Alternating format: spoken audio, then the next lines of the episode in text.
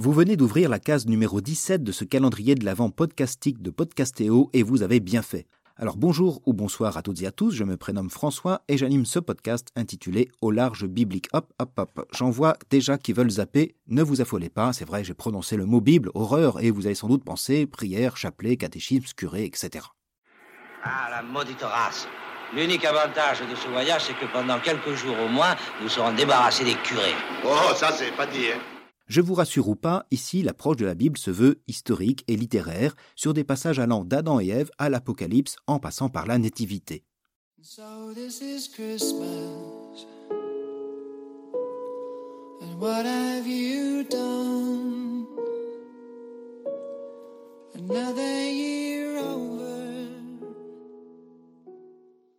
Et oui, nous approchons de Noël avec ses guirlandes, ses sapins et la crèche. Ah, la fameuse crèche de Noël avec ses santons, les bergers, les mages, l'ânel bœuf, Marie et Joseph et notre petit Jésus.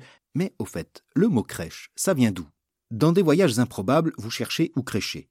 Vous conduisez peut-être vos enfants à la crèche et vous pouvez admirer en ce moment les santons et les crèches de Noël. Mais à l'origine, le mot crèche signifie mangeoire. Il doit sa popularité au récit de la naissance de Jésus dans l'évangile de Luc au chapitre 2 verset 7. Ce dernier raconte que Marie enfanta son fils premier-né, l'enveloppa de l'ange et le coucha dans une crèche parce qu'il manquait de place dans la salle. Aujourd'hui, la situation serait plutôt inverse. Il y a de la place dans les maisons, mais rarement à la crèche. Quand on pense garde d'enfants, surtout si on habite en ville, c'est souvent synonyme de galère.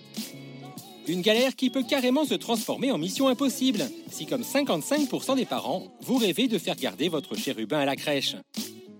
Cependant, si Luc a plébiscité la crèche, la mangeoire, cette dernière n'est pas un endroit habituel pour crècher ni même pour déposer son enfant. La crèche, c'est un élément qui perturbe le récit, et l'évangéliste Luc va inciter même par trois fois le nouveau-né est couché dans une mangeoire. Cette insistance dépasse le détail historique, d'autant que les évangiles ne sont pas des reportages in situ. Luc veut attirer notre attention sur cet élément qui ressemble presque à un message codé de Radio Londres. Ici Londres. Veuillez écouter tout d'abord quelques messages personnels. Le nouveau-né est couché dans une mangeoire.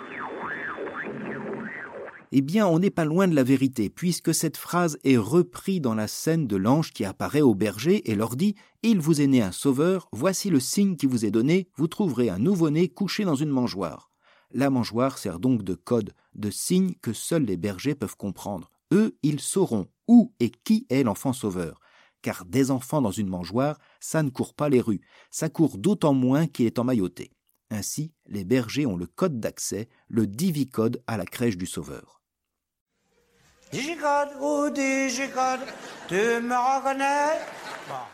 Eh bien, dans la Bible, il y a plein de crèches à décoder qui nous font goûter de vrais trésors de la culture biblique. Il suffit de bien écouter et de bien voir, et c'est ce que je vous propose à chaque épisode. Et si vous cherchez à percer encore le mystère de la crèche de Noël, eh bien, rendez-vous cette semaine avec les récits de la Nativité sur Au large biblique, le podcast qui fait parler la Bible.